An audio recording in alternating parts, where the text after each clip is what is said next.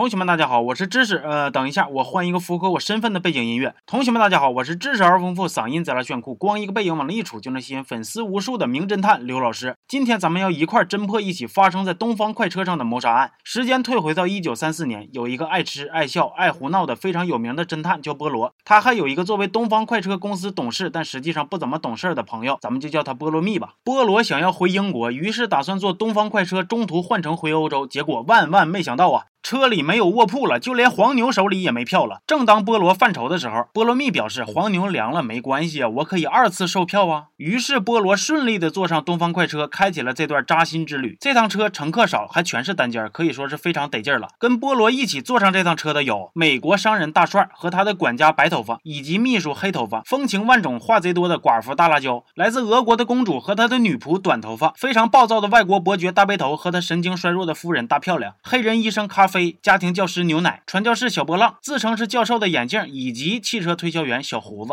大帅最近一直收到不知道哪来的恐吓信，他还寻思是卖假货被举报了呢，来封他号的呢。于是就想花重金请菠萝用他的主角光环罩着他，不过被菠萝拒绝了。第二天一早发生了两件大事儿：第一，因为大雪封路，车暂时开不动了；第二，大帅昨晚被人扎心了，还捅了十二刀。经过咖啡的诊断，这十二刀深浅不一，就连左手右手也不一致，那真相就只有一个了：大帅应该是自杀。不不不，其实波罗说的是凶手应该不止一个人。作为唯一的预言家，波罗不出意外的肩负起了开追全场的责任。由于大帅的房间里边窗户被打开，所以无法确定是啥时候死的。不过大帅坏掉的手表似乎在透露着他的死亡时间。而根据波罗的回忆，夜里十二点半的时候还听到了大帅和列车员说话。紧接着大辣椒又找了列车员，后半夜还有一个女的穿着一身红色的睡衣噔噔噔跑过去。这一宿觉可以说是睡得非常坎坷了。菠萝还在大帅的尸体旁边发现了一块绣着 H 的名贵手绢。虽然刘老师说电影的公众号刘老师二五零里也包含 H 字母，但是很显然这个不是线索。这个 H 应该是手绢主人名字的首字母。烟灰缸里边还有一块快烧毁的纸。然而经过菠萝的二次燃烧，他发现大帅的真实身份其实是一个绑架杀人犯。大帅当年绑架了阿姆斯特朗上校的女儿黛西，并且在拿到赎金之后还残忍的将黛西杀害。而阿姆斯特朗夫人当时已经怀孕了，极度悲伤导致了难产一尸。两命。阿姆斯特朗上校后来因为悲伤过度自杀了，而当时家中的女佣因为被诬陷绑架杀害黛西，最后不堪受辱也选择了自杀，一家团灭。大帅可以说是罪孽深重了。随后，波罗将大帅的死讯通知给大家。大辣椒非常的激动，表示案发当晚有一个男人进过他的房间，虽然没看清脸，但是落下了一颗列车员制服的纽扣。而这颗纽扣经过确认，并不是本次列车为大家服务的列车员身上的。于是就有人怀疑是黑手党的人把大帅干掉了，毕竟下手太黑了。而凶手已经不在车上了，但是波罗还是认为凶手应该就在车里，于是对大家进行了询问。大帅的秘书黑头发私吞了大帅很多钱，嫌疑不小。不过案发当时一直跟黑人医生咖啡聊天，而俄国国公主虽然被波罗发现是阿姆斯特朗夫人的教母，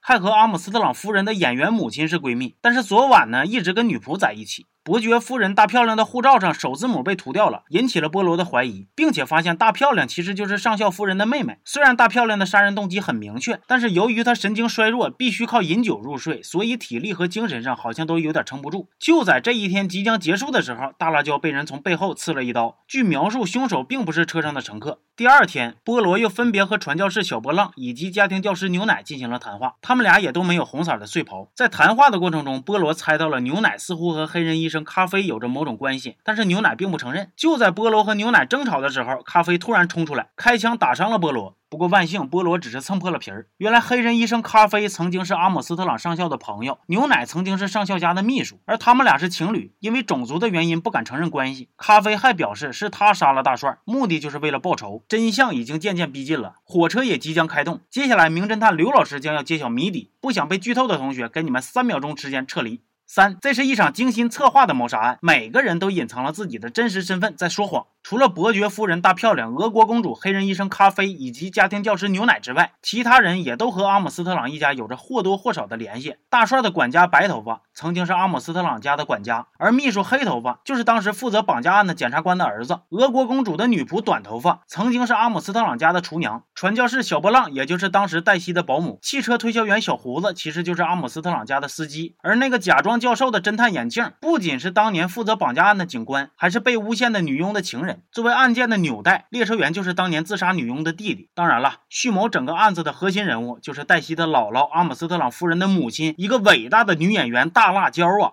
他们来自五湖四海，为了同一个目的，因为仇恨走到了一起，将大帅迷晕，然后一人一刀将他杀死。这也就解释了为什么伤口十二个个个不一致。他们用谎言和虚假的身份，以及编造出的各种烟雾弹，企图将波罗引导向另一个真相。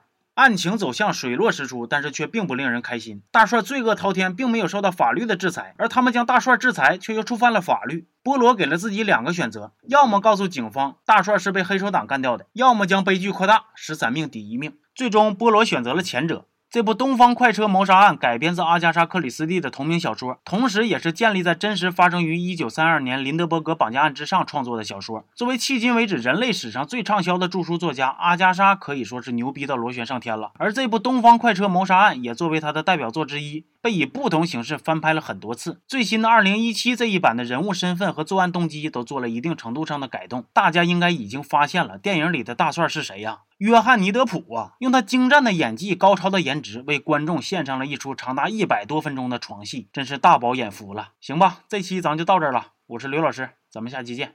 啊